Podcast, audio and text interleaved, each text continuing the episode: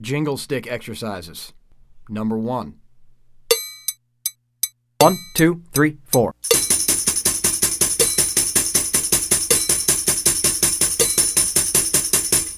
Number two.